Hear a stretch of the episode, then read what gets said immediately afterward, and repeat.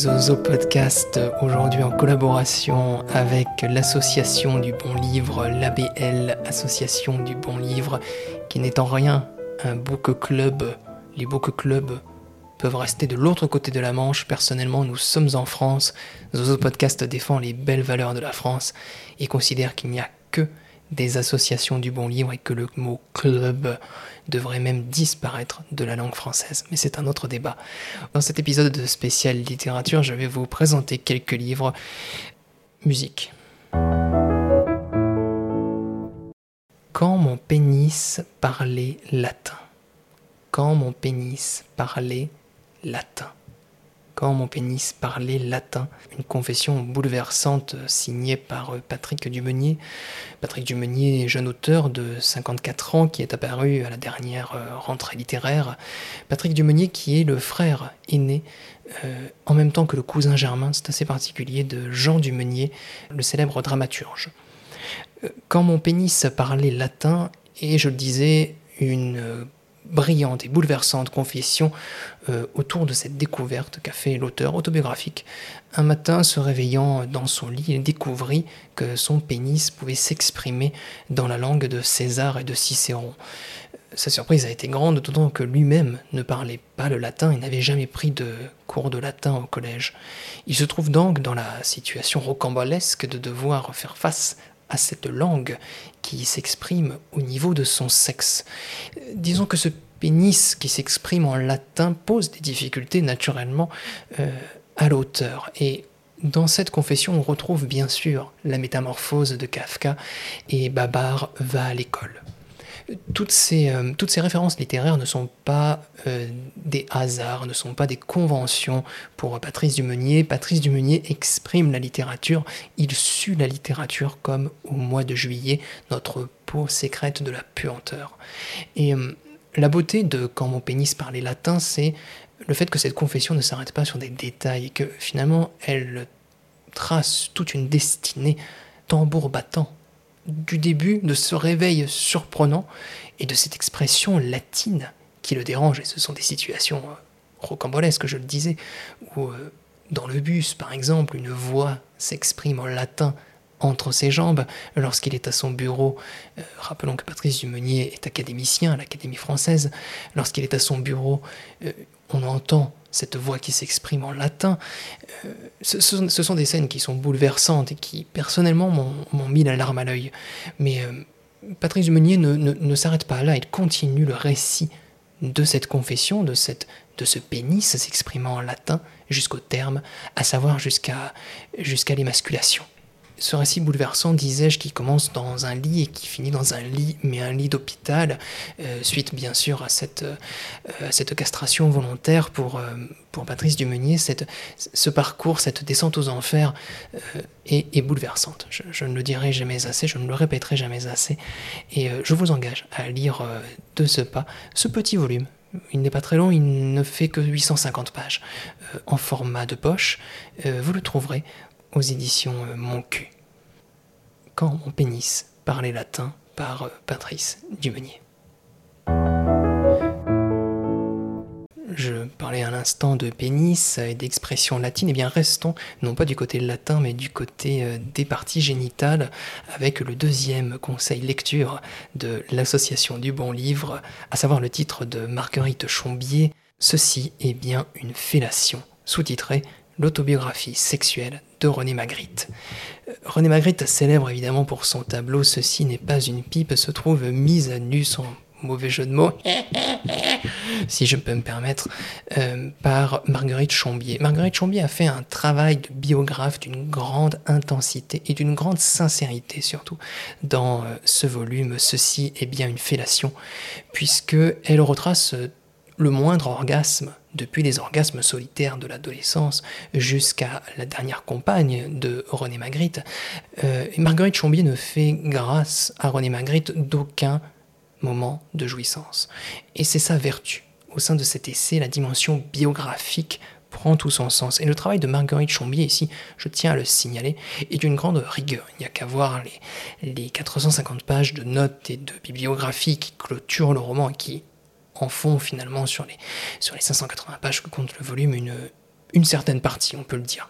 Et Marguerite Chombier, finalement, retrace à l'aide d'une expression formelle très intéressante, à l'aide de tirés. Il n'y a pas le moindre, il n'y a pas de phrase dans ce roman, ce ne sont que des tirés. Et elle fait une liste de ces orgasmes, de ces moments de plaisir qu'a vécu René Magritte. Euh, et les témoignages sur lesquels elle, s'appuie sont bouleversants, sont peut-être plus intéressants que le livre en lui-même. Ce qui est logique, puisque le livre en lui-même ne fait qu'une centaine de pages. Mais euh, ceci est bien une fellation et peut-être la première biographie sincère sur la sexualité de René Magritte. René Magritte, euh, peintre éminemment mystérieux et pudique sur sa vie sexuelle. Aujourd'hui, cette pudicité, si j'ose dire, est mise en avant, est mise à nu, euh, à l'image du pénis qui parlait latin dont je parlais il y a un instant, est mise à nu par Marguerite Chambier. Ceci est bien une fellation publiée aux éditions Lanus. Troisième euh, conseil de lecture de l'association du bon livre, La Grande Jobarde. La Grande Jobarde qui est également une biographie, une biographie intéressante sur une personnalité peu connue du grand public. Euh, il s'agit de, Jacques Chirac. Euh, dans cette biographie assez audacieuse, l'autrice Mylène Routier met en place une théorie selon laquelle le président Jacques Chirac aurait été en réalité un gogo dancer. cette, euh, cette théorie a été assez discutée dans la critique ces derniers temps. On a pu assister à une passe d'armes au sein des, des cahiers littéraires, au sein de, euh, de Télérama ou encore au sein de, de PIF Magazine. Et on peut remarquer que cette, cette dispute, ces éclats n'ont pas entamé la, la volonté de Mylène Routier de, vouloir clamer la réalité, sa réalité peut-être, concernant Jacques Chirac et ce, cette vie extravagante de gogo dancer à travers le monde et au fil de ses divers mandats de maire de Paris puis de président. On imagine que l'équilibre, si tant est qu'on croit euh, à ou qu'on crusse à cette euh, à cette théorie, à celle de Madame Routier, euh, on, peut se questionner vraiment sur, euh, sur l'équilibre qu'a dû atteindre Jacques Chirac. Jacques Chirac, le gogo dancer, mais Jacques Chirac, le président de la République également. On s'en souvient. Et, et, ce roman m'a touché, m'a bouleversé dans tous les sens du terme, mais pour vous faire une confession, j'ai même dû déménager à la suite de la lecture de ce roman, tant l'écriture de Mylène Routier m'avait bouleversé. Euh, Mylène Routier, dans cet essai, prend le parti de faire de Jacques Chirac un gogo dancer. Est-ce que nous ne devrions pas voir ce livre comme une sorte de roman? Ou pour le dire autrement, comme un essai romanesco essayisto don quichotesque Si vous voyez ce que je veux dire. Est-ce qu'on ne peut pas imaginer que Mylène Routier, avec toute la probité, avec toute la sincérité qui est la sienne, a décidé de faire de cet essai une forme de roman, une forme alternative, une forme très singulière, très particulière, je préfère voir ce roman de cette façon-là, afin de ne pas prendre parti. Jacques Chirac le gogo dancer, Jacques Chirac le président, ou Jacques Chirac le gogo dancer? Gogo dancer Président? J'ai tendance à dire les deux. J'ai tendance même à le penser. J'ai même tendance à le jouir. Mais c'est un autre sujet. En un sens, le dilemme avec lequel nous laisse Mylène Routier est très intéressant.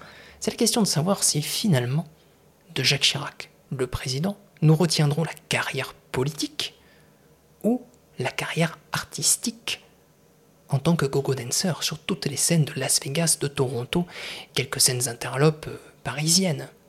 On peut se poser la question. Et euh, je ne tiens pas vraiment à y répondre. Je vous laisserai lire La Grande Jobarde, l'essai biographique et roman, je persiste et je signe, de Mylène Routier, aux éditions Pustule. Un petit essai très court, très amusant et très instructif que j'ai adoré, l'histoire de la fourchette à travers les âges, un essai d'érudition pure où vous apprendrez que la fourchette a été vraisemblablement inventée en moins 2000 avant Jésus-Christ, peut-être moins 3000. La beauté de cet essai réside dans la précision extrême de ces dates et de ses repères historiques. L'histoire de la fourchette à travers les âges par Jean-Pierre Gustatif est d'une beauté, d'une sincérité et d'une érudition encore une fois assez euh, grandiloquente et grandiose. J'ai eu l'occasion de discuter d'ailleurs avec euh, Jean Patry, enfin je l'appelle Patou dans le dans l'intimité.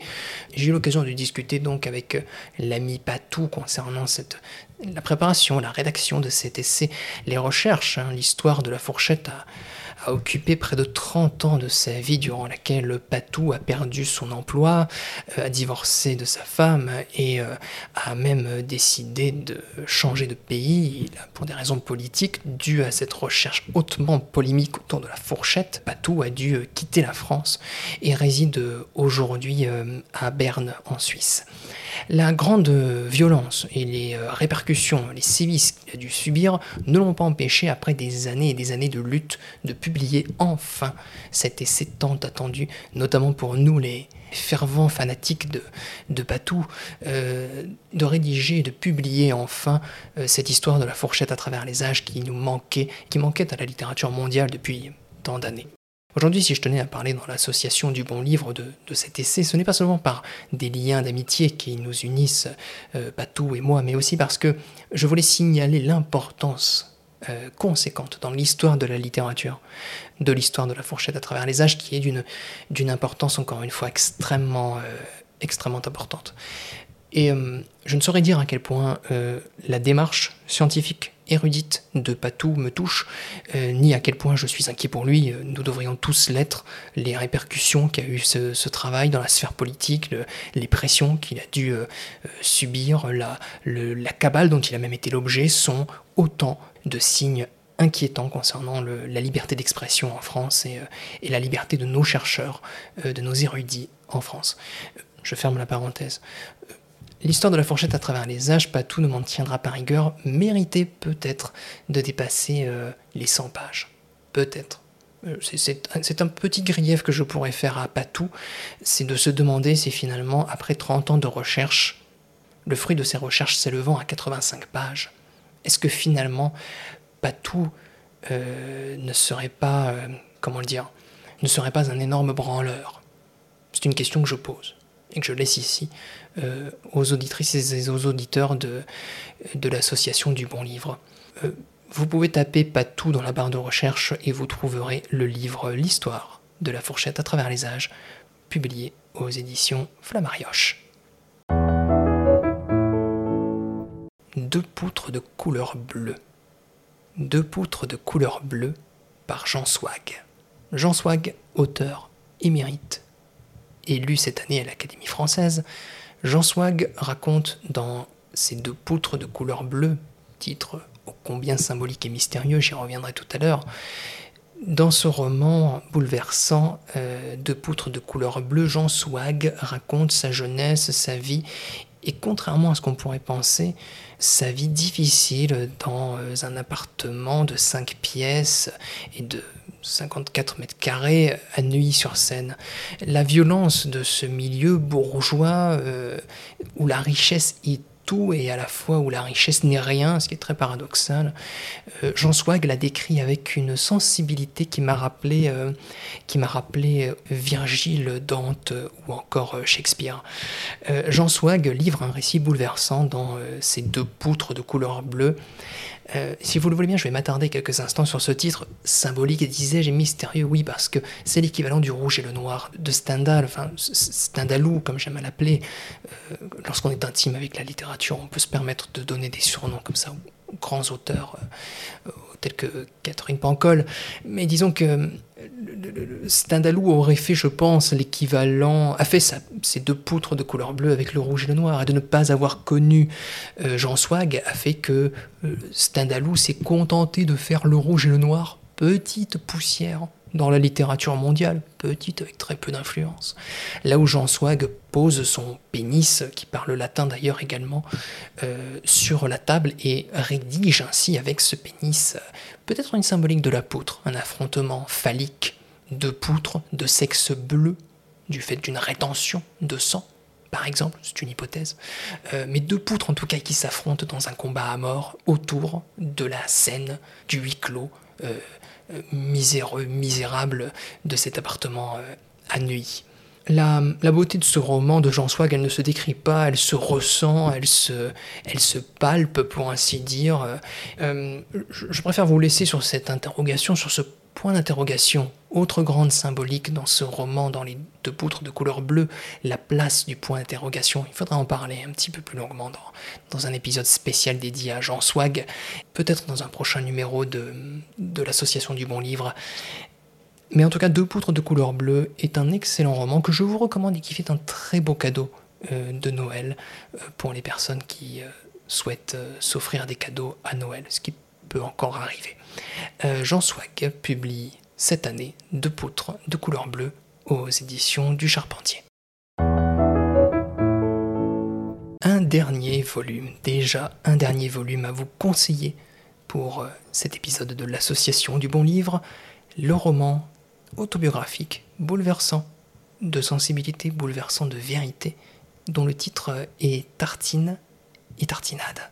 Euh, Tartine et Tartinade, un roman bouleversant à travers ses deux personnages principaux, Tartine, Tartinade, rédigé par son autrice euh, Béa Duchesne. Béa Duchesne, euh, une autrice qui est passée relativement inaperçue ces 50 dernières années alors qu'elle a publié un roman chaque année et des romans d'une poésie d'une beauté euh, remarquable.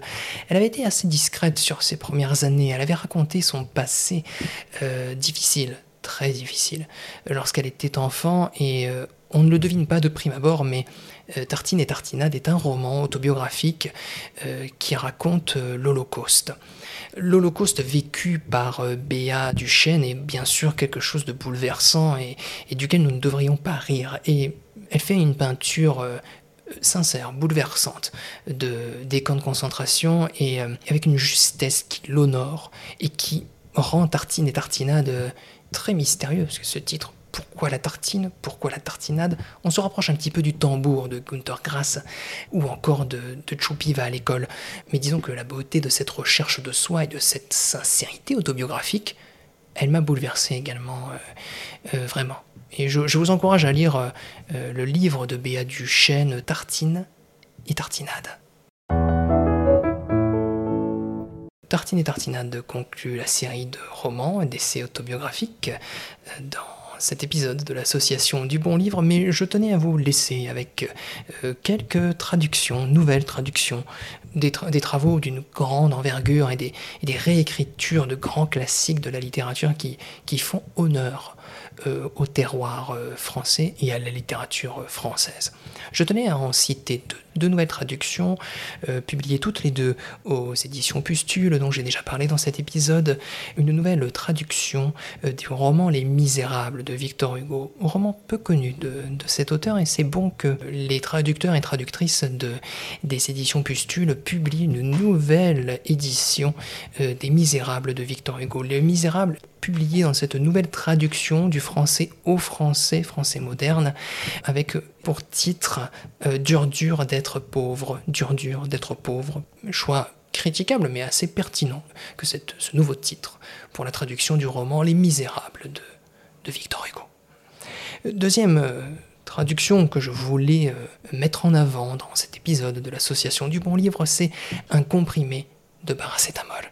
Un comprimé de paracétamol, c'est un roman qui est passé assez inaperçu malheureusement pendant plusieurs années, et cette traduction est l'occasion d'une relecture, d'une découverte, d'une redécouverte, d'une re-redécouverte. Pour certains d'entre nous, les plus érudits, il va, sans dire. Un comprimé de paracétamol, c'est un roman bouleversant euh, de Jean Duchmoul. Jean Duchmoul, auteur polémique, extrêmement critiqué par le passé pour ses positions vis-à-vis de, Patrick Modiano. Il considérait en effet que Patrick Modiano ne méritait pas d'écrire en langue française, qu'il ne méritait pas d'écrire, qu'on devait brûler ses livres et qu'on devait casser tous ses stylos devant lui pour le faire pleurer. Les positions politiques de Duchmoul étant mises de côté, on peut apprécier, je pense aujourd'hui avec cette nouvelle traduction, la beauté euh, d'un comprimé de paracétamol. Traduction publiée aux éditions Pustule également d'une grande intensité.